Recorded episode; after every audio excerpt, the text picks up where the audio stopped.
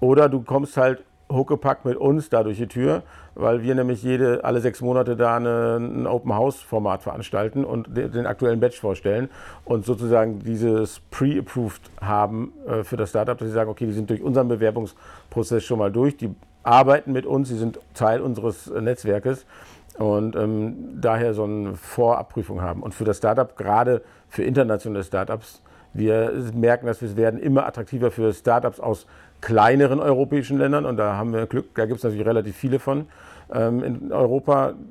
Wenn wir denen sagen, okay, Deutschland, Österreich zusammen, 100 Millionen deutschsprachige Menschen, ob ich jetzt aus Schweden oder Niederlande oder Estland komme, das ist halt einfach ein Riesenhebel. Und das Startup aus Finnland findet sehr wahrscheinlich die Zugänge, die wir bieten, nicht.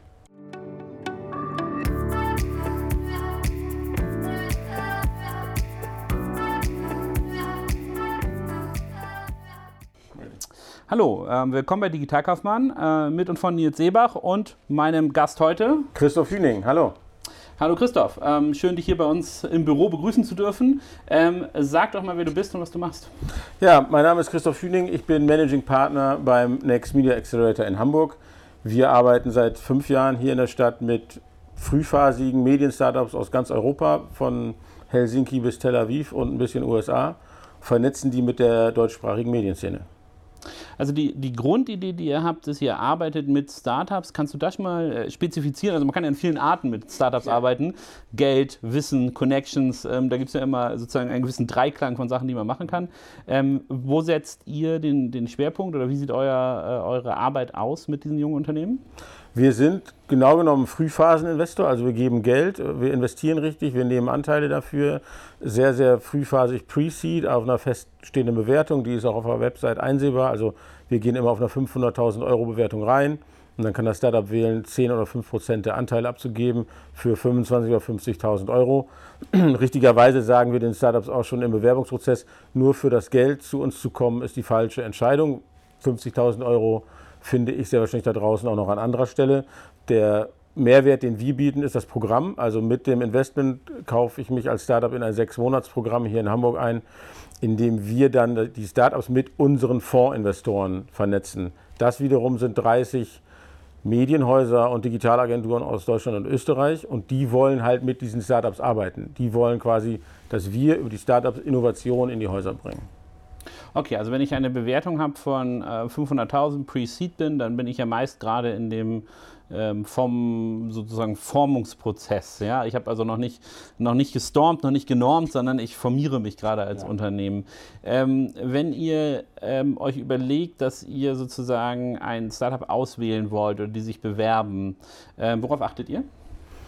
Die Mischung aus Produkt und Team ist es meistens. Also wir haben halt, wie gesagt, diese 30 Investoren im Hintergrund und die clustern wir im Kopf so in vier Gruppen, also Publisher, also Print-Publisher, ähm, einmal Magazinseite national, wir haben lokale, regionale Nachricht, ähm, Zeitungsverleger, wir haben die deutsche und die österreichische Presseagentur, wir haben Digitalagenturen, wir haben mit der Haspa dann noch einen branchenfremden Investor sozusagen.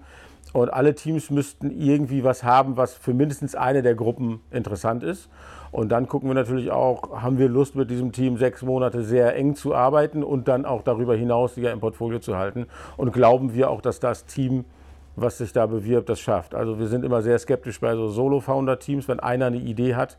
Das ist meistens dann auch zu früh für uns. Wir sind auch ganz bewusst kein Inkubator. Also wir kooperieren jetzt ja hier in Hamburg auch mit Medialift, die es seit einiger Zeit gibt, wo es stärker noch diese Ideengenerierung, also den Schritt wollen wir eigentlich nicht mehr abdecken. Wir sind zwar so Pre-Product zum Teil, aber idealerweise ist das schon eine sehr konkrete Vision und ein Prototyp und eine, eine Firma schon gegründet und so weiter. Also ihr habt einen klaren ähm, Investmentfokus und äh, also ihr könnt auch sehr, sehr gute sagen wir mal, Ideen oder Gründer sehen. Wenn die nicht in euren Fokus passen, ähm, ähm, ähm nehmt ihr die raus. Ähm, das ist ja prinzipiell immer sehr gut, weil sozusagen dieser Fokus schafft ja Klarheit in der Investmentthese, äh, wie man dann haben will. Und dann wird abgestimmt zwischen Idee, Team und ähm, aus meiner Erfahrung aus würde ich auch teilen, also ich habe immer gesehen, Dreierteams sind immer äh, die besten, also ja. immer gefühlt immer am Performance charmantesten. Ähm, ähm, auch bei unseren Gründungen, wir haben auch also immer meist in Dreierteams gemacht, das war, war dann immer sehr gut. Ähm, und Solo-Gründer würdet ihr erstmal vorsichtig sein. Wie werden denn diese Gründerteams ähm, mit dem Fokus, den ihr habt, auf euch aufmerksam? Also wie, was ist euer sozusagen Conversion Funnel ganz, ganz am Anfang? Wir sind sehr gut vernetzt selber, also wir arbeiten mit allen Start-up-Programm für die Medienbranche in ganz Europa zusammen, also von Brüssel und Tallinn angefangen. Die Kollegen vom Media Lab in München, mit denen sprechen wir gerne. Also wir machen das, wie gesagt, wir als NMA, ich selber mache es drei Jahre, die Firma gibt es seit fünf Jahren und wir glauben, dass wir sehr gut bekannt sind da draußen. Und jetzt merken auch wir in Corona, wir gehen halt selber noch auf die Events. Also wir fahren zum Web Summit, wir fahren zur Slush. Also wir gehen wirklich raus, überall, wo es diese Matching-Formate oder eine Startup-Area oder sowas gibt ist jemand von uns vor Ort und guckt sich die Teams an und spricht über uns. Wir versuchen auf Panels zu kommen, wir gehen in Veranstaltungen wie diese.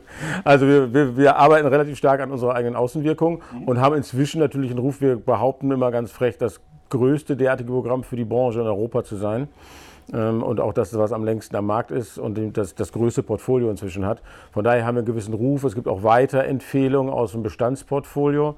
Aber ähm, klar, wir müssen da selber immer wieder was zu tun. Okay, also ähm, Eigen-PR in dem Sinne relativ wichtig, um auch Gründern die Möglichkeit ähm, zu öffnen, überhaupt euch kennenzulernen, zu erfahren, dann die Bewerbung abzugeben und nach euren Kriterien ausgewählt zu werden. Und dann, dann würde ich jetzt mal, ähm, ähm äh, du hast ja wahrscheinlich mit, äh, mit mir hier eher einen Kritiker eurer Investmentthese, nämlich die, die Kernaussage ist ja, dass es eine, ein, eine Win-Win-Situation gibt, dass also ein junges Startup, was davon hat, ähm, mit einem Medienhaus zusammenzuarbeiten, was ja normalerweise Grown-ups und äh, äh, ähm, wirklich große Unternehmen und Konzerne sind. Ähm, äh, dass aber auch das, äh, das Grown-up, der Konzern etwas lernen kann, der das äh, sozusagen das Investment rechtfertigt. Ne? Also beide Seiten sollen ja idealerfall äh, durch euch gematcht werden und, ähm, und sozusagen ein, ähm, ähm, daraus erfolgreich hervorgehen. Und wie du schon anfangs gesagt hast, ich glaube, bei den heutigen Bewertungen und der Vielzahl an VC-Fonds und so, könnte man, wenn man jetzt nur Kohle will, ähm, wahrscheinlich auch woanders hingehen. Also ist die Grundthese, ich kriege mehr als Geld. Ähm, und das soll dieser Matchup sein und euer Coaching, das ihr haltet. Da kriegt man auch Büroräume, also habt ihr auch eine physische Genau, wir haben auch ähnlich, nicht, ganz, nicht ganz so cool wie ihr hier tatsächlich, muss ich sagen, aber wir haben eine schöne Fläche in der Speicherstadt, eine Open Space Fläche und da stellen wir allen Teams für die sechs Monate Arbeitsplätze zur Verfügung, gerade für die Interessanten, die nicht aus Hamburg kommen. Also, und das ist auch inklusive sozusagen wir rechnen jetzt keine Büromiete ab oder ähnliches. Mhm. Super, also ihr, ihr, gebt den Leuten einen Ort in Hamburg und jetzt fängt das Vernetzen und das Coachen an. Ja. Ähm, du hast einen Kritiker wie mich, der sagt, äh, das macht für ein Startup gar keinen Sinn, das macht für ein Medienhaus gar keinen Sinn. Ähm, äh, wie ähm, äh, mitigierst du das denn oder wie ist deine Erfahrung auch ganz offen gesprochen? Also unsere Erfahrung ist tatsächlich eine andere, mhm. weil ist ja die Frage, was ich suche, die Star was, was sich bei uns jetzt auch rauskristallisiert hat. Wir sind gut mit B2B-Startups, die eine skalierende Software haben, irgendwie eine Tech-Lösung. So, und die irgendetwas für ein Medienhaus, eine Agentur nach außen oder innen besser oder schneller machen. Mhm. So, und mit der Value Proposition kannst du natürlich kalt bei Axel Springer anrufen und sagen, wenn ihr meine Software einsetzen würdet, würde folgender Prozess schneller laufen oder euer Angebot sehr anders aus. Oder du kommst halt huckepackt mit uns da durch die Tür, weil wir nämlich jede, alle sechs Monate da eine, ein Open House Format veranstalten und den, den, aktuellen Batch vorstellen und sozusagen dieses Pre-Approved haben äh, für das Startup, dass sie sagen, okay, die sind durch unseren Bewerbungsprozess schon mal durch, die arbeiten mit uns, sie sind Teil unseres Netzwerkes und ähm, daher so eine Vorabprüfung haben. Und für das Startup, gerade für internationale Startups, wir merken, dass wir werden immer attraktiver für Startups aus kleineren europäischen Ländern und da haben wir Glück, da gibt es natürlich relativ viele von ähm, in Europa. Wenn wir denen sagen, okay, Deutschland, Österreich zusammen, 100 Millionen deutschsprachige Menschen, ob ich jetzt aus Schweden oder Niederlande oder Estland komme, das ist halt einfach ein Riesenhebel. Und das Startup aus Finnland findet sehr wahrscheinlich die Zugänge, die wir bieten, nicht. Okay, das finde ich, äh, also finde ich sehr spannend, weil das, weil das auch, glaube ich, sehr sinnvoll ist, weil ja sozusagen die einerseits die Kundenakquisitionskosten für Startups im B2B-Bereich wesentlich höher sind, wesentlich mhm. komplexer sind, lange Sales-Funnel, das ist ja, also B2B-Sales ist ja wirklich äh, sehr, sehr schwierig und ähm, ähm, andererseits sozusagen das Risiko für ähm, äh, das Medienhaus, dass ein größere Unternehmen reduziert wird, wenn sie einen gewissen Screening-Prozess davor haben. Mhm. Das finde ich ist schon wieder sehr sinnvoll, weil ich komme noch aus einer Zeit, als wir angefangen, wir haben ja auch im Medienbereich ähm, begonnen mit äh, einem Joint Venture mit dem Bauer äh, Versand, mit, äh, mit dem Bauer Verlag, mit dem Bauer Verlag, mit äh, Gruner und Jahr zusammen. Mhm. Und da war immer noch die Grundthese für Startups, dass man sich eigentlich an die Medienhäuser ähm, wendet, um deren B2C-Reichweite abzugreifen. Mhm. Also dass man die als Mittler nu nutzt und irgendeinen Deal macht, äh, ähm, also sowas wie, also grob gesagt, Media for Equity sozusagen, ja. ähm, dass man sagt, ich gehe rein und nehme eure Reichweite, komme einfach an diese Reichweite ran, habe dadurch geringere Kundenakquisitionskosten, mein Unternehmen kann dadurch also wesentlich stärker gehebelt werden als durch ein Finanzinvestment. Mhm. Und du sagst, diese, diese Grundthese der B2C-Reichweite ähm, ist gar nicht das, was ihr unbedingt als, als führende Investmentthese habt. Nein. Also wir machen B2C-Themen selten. Also so ein normaler Batch bei uns sind sechs bis acht Teams pro Halbjahr und dann ist es tatsächlich so, dann gönnen wir uns immer mal so ein Content-Thema quasi, mhm. wo es wirklich darum geht, eine Medienmarke selber aufzubauen. Da wissen wir aber selber, das ist schwieriger zu skalieren. 50.000 Invest für eine B2C-Kampagne, es wird schon knapp. Ja. Also von daher, das, das ist nicht das, was wir besonders gut können. Das liegt aber gar nicht an uns oder an den anderen. Das ist einfach komplexer und schwieriger. Darum haben wir gemerkt, mit B2B können wir schneller erfolgreich sein, das Startup, und es bringt auch unseren Investoren mehr. Also weil die warten ja nicht alle darauf, dass einer sagt, ich mache jetzt das nächste Magazin oder Portal oder irgendwas für eine Zielgruppe, aber ich habe die Software, mit der euer Livestreaming besser läuft, mit der eure Bilderbearbeitung besser läuft, mit der eure äh, Text-to-Speech oder Speech-to-Text schneller oder besser qualitativ läuft. Das finden die natürlich alle spannend. Da habe ich dann auch zwischen den Häusern keine Konkurrenz äh, und dann kann ich aus dem ganzen Pool schöpfen. Und das ist für uns deutlich besser. B2C ist ein schwieriger Case. Ich kenne die anderen Branchen nicht, aber im Medienumfeld sicher. Okay. Also da habt ihr einen, Fokus genannt. Das, was, du, was ich, äh, was ich äh, auch interessant finde, ist diese Konkurrenzsituation, weil eher, wenn ihr sozusagen Leute aus einer Industrie clustert und da kommt mhm. was ganz besonders Gutes raus, dann will es ja vielleicht nur der eine haben oder so, dass, äh, dass, dann, dann macht B2B-Software ähm, auch noch mehr Sinn.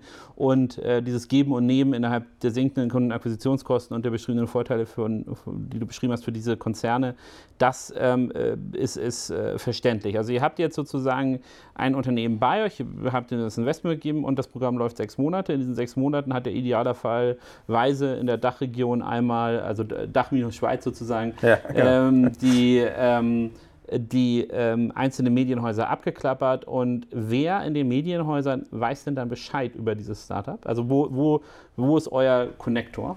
Das ist eine gute Frage. Also äh, wir, wir, wir, hängen ja immer so zwischen Innovationsmanagement und Finanzbereich, weil wir sind ein Fonds, da guckt der Controller drauf und auf die Zahlen und wir machen ein Quartalsreporting, professionelles und wir wollen aber mit den Produkt- und Innovationsmenschen sprechen über die Fragestellung, ähm, möchtet ihr damit nicht arbeiten? So in einem normalen klassischen ähm, mittelständischen deutschen Zeitungsverlag, da reden wir meistens mit dem Chefredakteur oder dem Geschäftsführer. In manchen ist das Personalunion, das ist der Idealfall. Äh, in größeren Häusern, also Axel Springer, haben wir einen ähm, dedizierten Ansprechpartner und der geht dann für uns, wenn wir da vorbeikommen in Berlin zum Open House und sucht halt die 10, 15 Ansprechpartner, die für uns relevant sind. Das ist auch bei jedem Batch anders, weil dann sagen wir vorher, Diesmal ist mehr Video oder diesmal ist, jetzt haben wir zwei tolle Sachen in Social Media. Wir hätten gerne die Social Media Leute am Tisch. Das hängt tatsächlich da ein bisschen von der Größe ab. Also das wird getailert pro sozusagen Intake, den ihr habt. Ja, ja, genau. Das ist wirklich unser Job. Wir haben eine Programmmanagerin, die, das ist halt nicht, die sechs Monate laufen in der Grundidee immer gleich ab, wenn ich jetzt den ganzen Corona-Quatsch außen vor lasse. Also wir fahren einmal für zwei, drei Tage nach Berlin, wir sind einmal im süddeutschen Raum unterwegs, im Frühjahr sind wir bei den OMR, im, im Herbst sind wir auf der Mexico und Web Summit. Also da wissen wir so, die, die Pfeiler stehen fest, aber wer dann da am Tisch sitzt, das wird wirklich jeden Batch von uns gemeinsam mit dem Medienhaus neu geplant, damit halt die richtigen Menschen am Tisch sitzen. Okay, also da hat man dann sozusagen ein etwas getailertes Programm sozusagen, ja. äh, je nachdem von, den, äh, von diesen Unternehmen. Ich bin jetzt das Unternehmen, bin jetzt nach äh, sechs Monaten bei euch durch. Was sagt denn äh, das junge Unternehmen und was sagt ihr, Mensch, das war ein Erfolg, das hat Spaß gemacht? Was ist denn die, die, die Schlusserwartung nach sechs Monaten mit euch? Die Schlusserwartungen sind erste, ich sage mal Kunden, also dass ich in, aus unserem Investorenkreis oder auch aus dem Netzwerk darüber hinaus wirklich Firmen habe, die mein Produkt einsetzen. Wir haben für, gerade für dieses ganze Thema Zusammenarbeit mit Startups ein, ein eigenes Vorgehen entwickelt über die Jahre. Wir nennen das Easy Testing. Äh, veröffentlicht da jetzt auch sogar bald ein White Paper zu mit einem Kooperationspartner. Das ist so in der Endabstimmung, weil wir so ein Vorgehen haben. Wir wissen, was sind die Erfolgsfaktoren, auf die ich achten muss und so weiter. Und so, dass ich am Ende sage, okay, wir haben Demo Day nach den sechs Monaten, meistens hier im Knust, schön auf der Bühne und dann kann das dann sagen, die Verlage A, B, C haben jetzt unser Produkt live im Betrieb und es quasi für gut befunden. Das ist ja das, wissen wir. Nach den sechs Monaten muss ein Investor kommen im Normalfall, weil es, ich werde nicht so viel Umsatz auf einmal machen, äh, dass ich mich selbst trage. Und der guckt natürlich auf Traction. Und wenn das jetzt in unserem Easy-Testing ist, das oft noch kein Umsatz, weil natürlich unsere Investoren, die investiert haben, wollen jetzt, die sind wahrscheinlich keine zahlenden Kunden ab Tag 1, die nutzen auch diese sechs Monate für diese Kennenlernphase. Aber wenn von denen eine Handvoll gesagt hat, okay, das Produkt funktioniert bei uns im Live-Betrieb, ist halt der, der Proof of Concept, den ich brauche. Okay, und mit diesem Proof of Concept ähm, gehe ich dann als Unternehmer los und versuche eine Folgefinanzierung zu, zu sichern. Helft ihr da auch bei dem ja. Prozess? Unterstützt ihr? Also da würdet ihr, wenn ihr wisst, ihr seid Pre-Seed, dann geht ihr auf klassische, wahrscheinlich Angel-Investoren, äh, kleinere Fonds zu, die Seed-Investments tätigen. Genau, so Angel bis kleinere VCs für Seed-Runden, genau, das ist dann unser... Wenn das sozusagen äh, Angels und, und Seed-Runden-Funds äh, Funds sind, sind es auch teilweise die LPs in eurem Fonds? Also sind es dann auch ähm, äh, wirklich Strategen, die mit rein investieren oder ist es eher, dass ihr die Unternehmen weitergibt an Finanzinvestoren? Äh, teils, teils. Wir, wir bevorzugen die Variante Finanzinvestoren, weil sobald ein Stratege reingeht, habe ich immer das Problem, wie entwickelt sich der Kurs weiter. Wenn einer mit einem großen Stake reingeht, relativ früh, will der natürlich irgendwann das Ding vielleicht mal ganz haben und hat gar kein Interesse, dass die Bewertung steigt. Dann sind wir vorgetrieben, mein Partnerkollege Nico und ich, wir sind halt selber beteiligt. Wir wollen natürlich auch, dass wir hinten raus mal irgendwie eine echte Wertsteigerung erleben. So, daher sind für uns VC-Fonds die bessere Variante oder erstmal neutrale Angels. Wenn aber aus dem Investorenkreis einer sagt, das Ding ist super, das will ich auf jeden Fall enger begleiten, werden wir die Letzten sein, die sagen, das wollen wir nicht oder so. Ne? Es ist jetzt auch nicht, dass jedes Startup sich zehn Investoren aussuchen kann. Mhm. Ist, so ist es gerade nicht.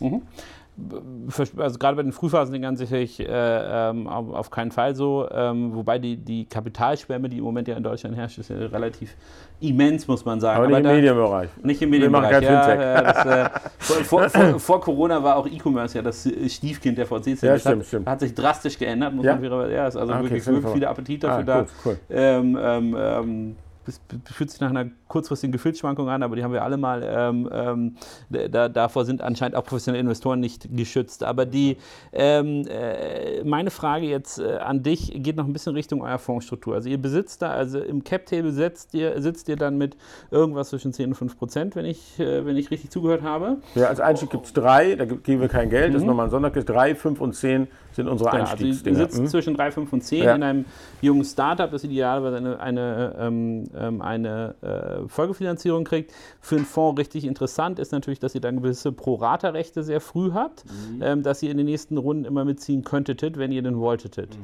Ähm, ist das eine Sache, die ihr macht? Also äh, habt ihr Kapital von euren Investoren, um einer Verwässerung entgegenzuwirken und ein Unternehmen dann auch in dem Prozentsatz, auf das, das ihr euch geeignet habt, länger zu begleiten, wenn ihr glaubt, dass da ein, ein wirklicher toller Business Case dahinter steckt?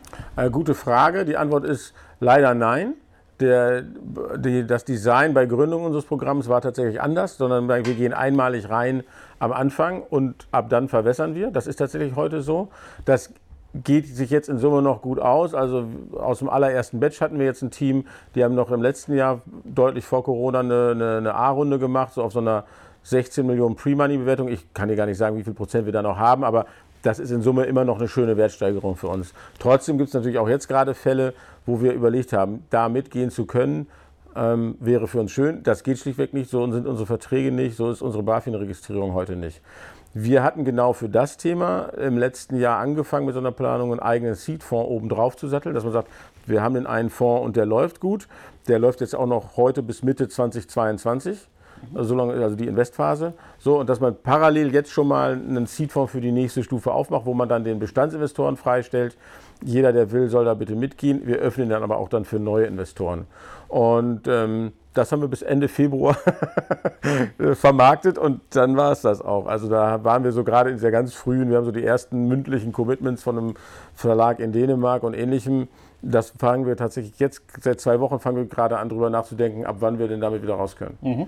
Genau, also ich glaube, so ist es vielen gegangen, uns auch, dass man, dass man tatsächlich im Februar äh, hatte man noch viele Träume, viele Erwartungen ja, und ja. Äh, viele Projekte äh, und äh, äh, die wurden alle geeist und ähm, jetzt, wo der, wo der Herbst kommt, ähm, gefühlt sind alle wieder gerade in den, mhm. in den Gedankengängen, wie man das mhm. aufbreiten kann. Also ihr, ihr seid erstmal sozusagen, ihr seid da, wo ihr seid, wenn ihr mit dem Unternehmen äh, beginnt, aber, ähm, aber ihr habt bisher noch diesen Seedfonds nicht, aber ähm, dadurch, dass sie das geplant hat, nehme ich dem mal, dass das eine, eine logische Nachfolgeidee ja. ist, ähm, äh, damit reinzugehen. Ist denn der Track Record so, dass ihr sagen könnt, ja, das ist eine gute Idee für einen Investor, bei euch in den Seed Fund zu kommen? Also hat diese, dieses Versprechen, das wir am Anfang debattiert haben, nämlich das Versprechen, dass ihr sozusagen jetzt im B2B-Bereich halt diesen Kundenzugang sichert und, und, äh, und, und sicherstellt, dass ihr reinkommt, hat das so funktioniert, dass ihr sagt, ja, da kriegt man, wenn man euch einen Euro gibt, mehr als einen Euro wieder zurück in äh, paar Jahren?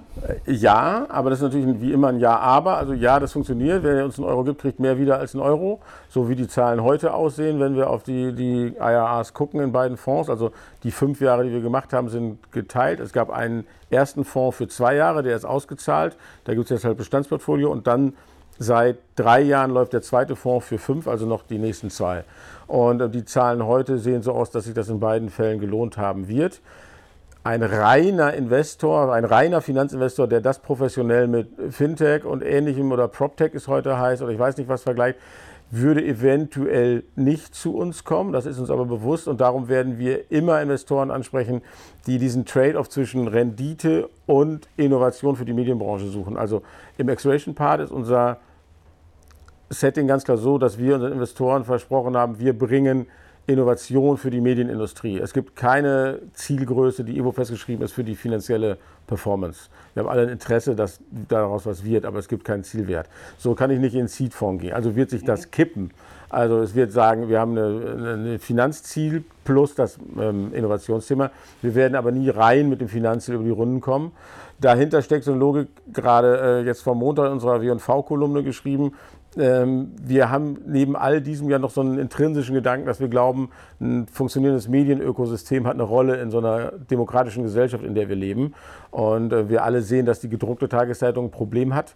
Und das heißt für ganz viele Regionalverlage, dass sie ein strategisches Dilemma haben. Irgendwann die meisten Verlegerfamilien haben kein Problem damit, weil die haben viele Jahre damit gut verlebt. Die meisten Geschäftsführer werden das auch noch finanziell gut überstehen, wenn irgendwann mal diese Abrisskante richtig hart kommt. Aber darüber hinaus, das digitale Marketing, das wisst ihr hier genauso gut wie wir, da tun sich halt natürlich kleinere Marken schwieriger. So, und da wollen wir ja helfen, dass diese Pluralität, die wir da haben, bestehen bleibt im Markt. Und sehr wahrscheinlich werden wir Investoren suchen, die auch dieses Interesse mittragen. Von daher reden wir mit vielen Verlagen, die zum Teil ja sehr professionelle VC-Vehikel haben. Äh, wir reden auch mit den reinen Finanzinvestoren, also zum Beispiel Speed Invest und Co., die es gibt, die ja echtes Verständnis für unsere Branche haben. Das ist Fonds in Fonds sehr schlecht bei unserem Konstrukt nicht die sinnvolle äh, Variante, aber da werden wir uns halt entsprechend tummeln, ja. Okay, also spannend ist äh, ein, eine Problematik, die ich bei euch auch wahrscheinlich äh, sehe, die du bestätigen oder nicht bestätigen kannst, ist, wenn ich so frühphasig reingehe, dann hab, ist ja ein großes Delta wahrscheinlich zwischen meinem äh, realisierten und unrealisierten IAA. Das bedeutet, man, man muss ja sich überlegen, wenn ihr Pre-Seed reingeht, dann muss erstmal die Seed-Runde, dann, dann gibt es ja noch heutzutage diverseste Abstimmungen, dann A, B, C ja, ja, und, und dann, äh, dann wirst du ähm, realisiert. Und wenn ihr sagt, ihr macht B2B-Software, das kenne ich ja selber von Spriker, da hat man dann äh, eigentlich ja die, also der, der Gründer von Hybris hat uns mal ganz früh getroffen und der meinte zu uns, ist ja lustig, dass ihr eine E-Commerce-Software äh, äh, aufbaut. Äh, das ist sehr spannend, wenn ihr nämlich alles richtig macht und das läuft super gut und, äh, und ihr habt genau die richtige Ahnung davon, dann braucht ihr zehn Jahre. Mhm. Und äh, wenn ihr alles falsch macht und nichts funktioniert und ihr seid totale Pfosten und ihr macht das trotzdem, ähm, dann braucht ihr auch zehn Jahre. Also, ja. er hat gesagt, zehn Jahre musst du immer mit rechnen. Ja. Und, und, er hat recht, muss man fairerweise Wie sagen. Wie lange jetzt? Ähm, äh, sechs, sechs, okay, sechstes ja, Jahr. Also okay. ich würde mhm. sagen, so nach, nach zehn Jahren ähm, ähm, hast du dann sozusagen eine, eine volle Realisierung deines Investments ja, ähm, ja. Ähm, ermöglicht, einfach weil die Zählzyklen und damit auch deine Lernzyklen in B2B-Software äh, sind meiner Meinung nach zwischen sechs und zwölf Monaten. Also du hast sozusagen damit dann 10, 11, 12 äh, Sales-Zyklen einmal durchleben können und hast dann eine gewisse Größe als Unternehmen mhm. ähm, mhm. erreicht. Mhm. Ähm, äh, wie geht ihr damit um? Also habt ihr, habt ihr schon äh, sozusagen ein realisiertes IRA oder ist das noch eine Sache, wo ihr sagt, da brauchen wir die vollen zehn Jahre? Wir, brauchen, wir haben immer auch so gesagt, sieben Jahre plus minus zwei ist ja wahrscheinlich so unsere Erwartungshorizont. Mhm. Uns gibt es fünf. Also wir, natürlich, wir haben jetzt ein, Start, ein Startup aus dem allerersten Fonds, haben wir hier an einen unserer Strategen verkauft, dementsprechend jetzt auch nicht als ähm, äh, als wirklich relevante Einnahme für den Fonds. Ähm, und aus dem zweiten Fonds ist auch ein Team äh, hier in Hamburg die Straße runter an Xing verkauft worden, sehr früh, aber auch nach einem Batch. Also das heißt so nach sechs Monaten. Wir haben ganz früh gesehen, das passt 100 Prozent zu uns. Dieses Tool Hallo Freelancer innerhalb von Xing basiert auf einem NMA-Startup ursprünglich mal. So, aber wirklich dieses Exit-getriebene, ich habe den Exit, wo die echte Rückzahlung in den Fonds passiert, hatten wir schlichtweg heute noch nicht tatsächlich. Ne? Mhm. Okay, also äh, ist, ist ja aber auch logisch und Teil ja. des Geschäftsmodells, weil es genau. äh, dahinter steht.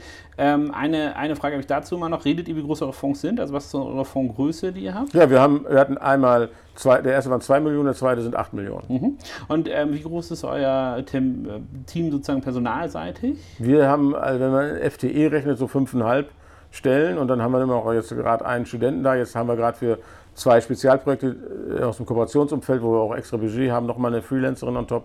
Mhm. Aber das feste Team ist relativ überschaubar. Okay. Das, äh, weil auch, auch das finde ich sozusagen ähm, ähm, zum Be die Betriebskosten eines Fonds. Ne? Mit ja, dem Team, ja.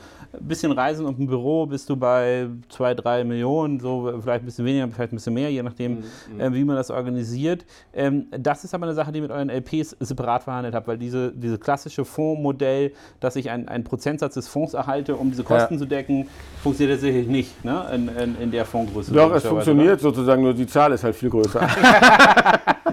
wenn man die Prozente ändert, funktioniert genau. es. Nein, aber, aber, ja. das, aber das musstet ihr praktisch ausmachen, um, um diese Struktur zu haben. Und ähm, das ist aber fairerweise auch eine Bewertung des intrinsischen Wertes, das ihr schafft für eure LPs. Ne? Also, genau. dass es dahinter steht. Ähm, ähm, okay, also die sehen euch dann auch, wenn sie sozusagen im Verhältnis zum investierten Kapital und den Betriebskosten das machen, auch so ein bisschen als eine ausgelagerte RD oder Innovationsabteilung. Ganz genau, hm? ganz genau. Der NMA ist ja gegründet worden, die DPA hat das mal initiiert für ihre Gesellschafter, also das ist ja Gesellschaft und Kunden sind bei denen ja quasi dasselbe. Mhm. Das war die Zeit, Plug and Play kam gerade auch bei Axel Springer, Pro701 hat den Accelerator gestartet und so und die ganzen kleineren, also wir haben ja Investoren, die Mittelbayerische Zeitung in Regensburg, Neue Passauer Presse, Neue Osnabrücker Zeitung und ganz viele dieser Art. Keiner von denen baut sowas alleine auf. Keiner von denen kopiert Plug and Play. Tue ich 10 oder 15 zusammen in einen Raum, dann funktioniert es auf einmal. Und das ist ja die Idee dahinter. Und so ist ja auch unser Anspruch an die. Also wir bringen eine Innovation, die die Häuser alleine so nicht finden würden, sehr wahrscheinlich. Also ihr akkumuliert sozusagen die, ähm, äh, die Kraft, äh, die, um, um da die Trendwende zu machen. Also wenn die, wir haben jetzt ja definiert, was ist sozusagen euer Ziel, wie, wie sieht euer Fonds aus, was ist gut für die, ähm, für die ähm, ähm Unternehmen, die bei euch mit rein, äh, reingehen als Startups. Ähm, wenn aber ich sozusagen jetzt herleite durch eure Viehstruktur und das investierte Kapital, dass eigentlich für, die, äh, für eure LPs da irgendwas anderes dahinter stecken muss, nämlich diese Innovationsidee, diese mhm. ausgelagerte RD. Sind die denn zufrieden? Also sagen die jetzt, also habt ihr Einfluss auf die Digitalisierung des Kerngeschäftes?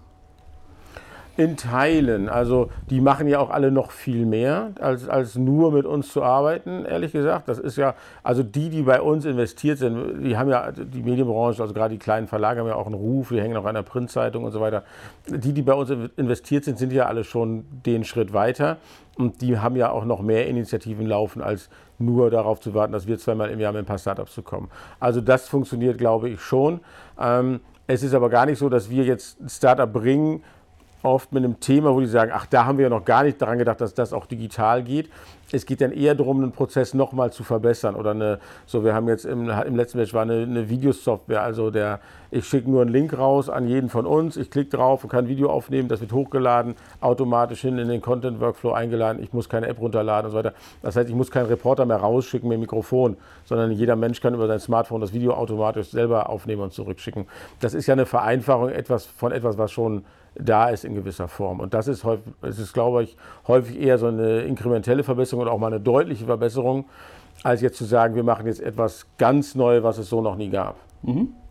Okay, also da, äh, da würdest du auch sagen, da, durch diese inkrementellen Anpassungen des Geschäftsmodells geht man ja auch irgendwie einen, einen Schritt in die richtige Richtung. Ne? Und ich glaube, wir haben ja alle gelernt, digitale Transformation ist halt Transformation und die, die ist meist kein Hauruck-Geschäft, sondern nee, eine, ein, äh, mhm. sozusagen äh, mhm. kleine Schnitte, die dann ja, ja, äh, genau. Äh, das im Endeffekt verändern. Ähm, sehr, sehr spannend. Also ich glaube, aus, aus dem Gespräch ergibt sich ja, ähm, dass, dass ihr sozusagen für beide Seiten eine gute Möglichkeit schafft. Du hattest ja schon angesprochen, ein, ähm, ein anderer Gesichtspunkt ist, dass ihr den, den deutschen, österreichischen Markt öffnet für ähm, äh, intereuropäische ähm, ähm, oder, oder aus anderen Ländern für, für Startups. Gibt es einen Fokus, äh, aus welchen Ländern die kommen? Also gibt es bestimmte, wo ihr sagt, da haben wir immer wieder Bewerbung, da hat sich so ein kleiner Mikrokosmos gebaut von, von Startups, von Unternehmen, die wissen, dass es uns gibt? Und ja, den gibt es und den gibt es tatsächlich tatsächlich, wir nennen das die Nordics, sonst fast ein bisschen breiter. Das ist eigentlich von Benelux, Skandinavien, Finnland, Baltikum. Das ist so wirklich unser Gebiet, in dem wir die besten Erfahrungen haben. Also wie gesagt, wir arbeiten bis Tel Aviv runter. Ähm, auch jetzt im aktuellen Match wieder ein Team, das ist auch immer sehr inspirierend, mit den äh, Menschen zu arbeiten, weil die einfach tech-getrieben sind, im Sales sehr stark und so weiter. Aber weil wir vorhin auch über Team Fit und sowas sprachen, diese, die, unsere Kultur in Hamburg, wie wir hier arbeiten, passt einfach mit dieser nordisch geprägten, halb noch Hanseraumstruktur erstaunlich gut zusammen. Mhm. Ähm, und diese ganzen Länder, also von Gibt es ja schon ein paar Jahrhunderte, die Hansa. Also ja, genau, genau. Aber und heute, die sind alle wirklich tech-savvy, die sprechen ein perfektes Englisch. Da kommt ja auch dazu, die bauen halt auch ihre Produkte gleich schon auf Englisch, die denken gleich international. Unsere größte Baustelle immer mit deutschen Teams, die dann ein deutsches Produkt bauen, was gut funktioniert, aber dann kommt es halt über Deutschland und Österreich halt nicht hinaus. Ähm, und die haben halt auch, die haben halt wirklich Power, die wissen alle, mein eigener Markt ist zu klein. Wir haben, haben immer so Beispiele, wo wir sagen, wir hatten mal in einem Batch eine Gründerin aus Norwegen und das jetzt war jetzt nicht Oslo, sondern die wohnte auf einer Insel vor Bergen und hatte da Familie. Also wenn die angereist ist, das war echt drei Stunden Reiseaufwand, aber wenn es hieß 10 Uhr, war die um 10 Uhr da und das Team aus Berlin ruft an und sagt, ich habe den ICE verpasst. Das ist halt so ein Mentalitätsding. Die sind tatsächlich da oben hungriger, wenn wir ihnen sechs Monate zeigen, weil die wissen halt auch, nach der Zeit ist die Tür die physische Tür erstmal wieder zu. Also die bleiben ja bei uns und vernetzt, aber äh, ich kann diese Zeit vor Ort hier ganz anders nutzen. Mhm. Also das finde ich sehr, sehr spannend. Den Punkt, den du ansprichst, den kann ich nur unterstreichen. Ich glaube, der deutsche Markt ist gerade groß genug, um nicht äh, internationalisieren zu müssen. Ähm, und äh, er ist aber nicht groß genug, um erfolgreich zu sein. Ja. Das finde ich immer ganz lustig. Also ich finde auch die, äh, auch an Klassikern, also du hast ja Zing angesprochen, ne? also ich mhm. glaube, da die, die mangelnde Internationalisierung ist ja der Todesstoß für das Geschäftsmodell. Also auch für Grown-Ups, ja. Und ich glaube, es gibt viele, ähm, es gibt viele äh, deutsche Unternehmen und auch wenn man sich mit Unternehmern unterhält, die sagen immer alle, Mensch, äh, wäre ich mal, äh, hätte ich mal früher internationalisiert. Ja. Und alle, alle, die ich kenne, gerade im E-Commerce, sagen immer, ich bin irgendwie drei Jahre zu spät in die Schweiz gegangen, da hätte ich auf jeden Fall hin sollen. Ähm, das finde ich ganz lustig. Ähm, äh, und den Punkt kann ich unterstreichen, dass dann die Startups aus den Ländern, die gleich international denken, für die ist Deutschland natürlich ein attraktiver Happen und, ähm, ähm, und auch eine gute Startbasis als eine, eine Insel in den, ja. Eine norwegische Insel. Ähm, das kann ich verstehen. Und äh, unterhalten sich, wenn die dann zurückkommen in ihrem Land auch über euch und ihr kriegt dann sozusagen die nächste Batch automatisch so von der gleichen Uni oder vom gleichen. Äh, genau, das äh, passiert. Also wir werden wirklich weiterempfohlen. Es gibt ja auch in jedem der Länder interessante Veranstaltungen, also die Slush in Helsinki, Tech Barbecue Kopenhagen, ähm, äh, äh, wie heißt es denn in Schweden? War ich gerade Anfang des Jahres, na egal. also es gibt ja gerade in jedem, aber da gibt es halt die eine Veranstaltung. Wir haben das, diskutieren das hier mit den OMR-Kollegen manchmal auch. Es gibt die Slush in Helsinki, die ist in der Halle, da passen 20.000 Leute rein und das ist die größte Halle des Landes. Diese Veranstaltung wird halt nicht mehr wachsen. Die haben halt nicht das Problem, nehme ich noch die nächste Messehalle dazu. Und dadurch weiß man, was man hat. Das funktioniert. Da siehst du jedes Jahr dieselben Menschen irgendwie gefühlt und neue Startups rotieren rum. Und ähm, das funktioniert dann. Und das ist natürlich für uns auch super, da wieder reinzugehen, auch unsere Alumni-Teams wieder zu treffen. Die sind bei den Side-Veranstaltungen dann auch wieder dabei und so. Also da haben wir so einen sich selbst verstärkenden Effekt durchaus. Okay, sehr spannend. Das hört sich also äh, ganz gut an. Du hattest ja gesagt, wie, wie wichtig die Medien sind für, für eine Demokratie. Absolut. Glaub, in, in, Europa ist sozusagen der Austausch unter den Ländern und vor allem, dass Leute woanders äh, wohnen und, äh, und andere Märkte erschließen, glaube ich, noch auch wenigstens genauso wichtig, ja. dass wir da eine gute Integration haben. Ähm, äh, ich glaube, für die aufmerksamen Zuhörer ist klar geworden, ihr könnt einerseits gute Startups gebrauchen, die einen Fokus auf die Medienbranche ja. legen. Ähm, andererseits ähm, hast du ja gesagt, die, die nächsten zwei Wochen werden dazu führen, dass ihr wieder darüber nachdenkt, euren Fonds wieder aufleben zu lassen. Also auch, ähm, ich glaube, Investoren aus dem Medienbereich ähm, können bei euch viel Gutes tun, aber auch viel lernen. Ähm, vielen Dank für die Einblicke, die du uns gegeben hast. Sehr und gerne. Ähm, vielen, vielen Dank für äh, die Übersicht, was man hier ja. in Hamburg machen kann. Ja, danke für die Einladung. Gutes Gelingen. Hat Spaß gemacht. Danke. danke.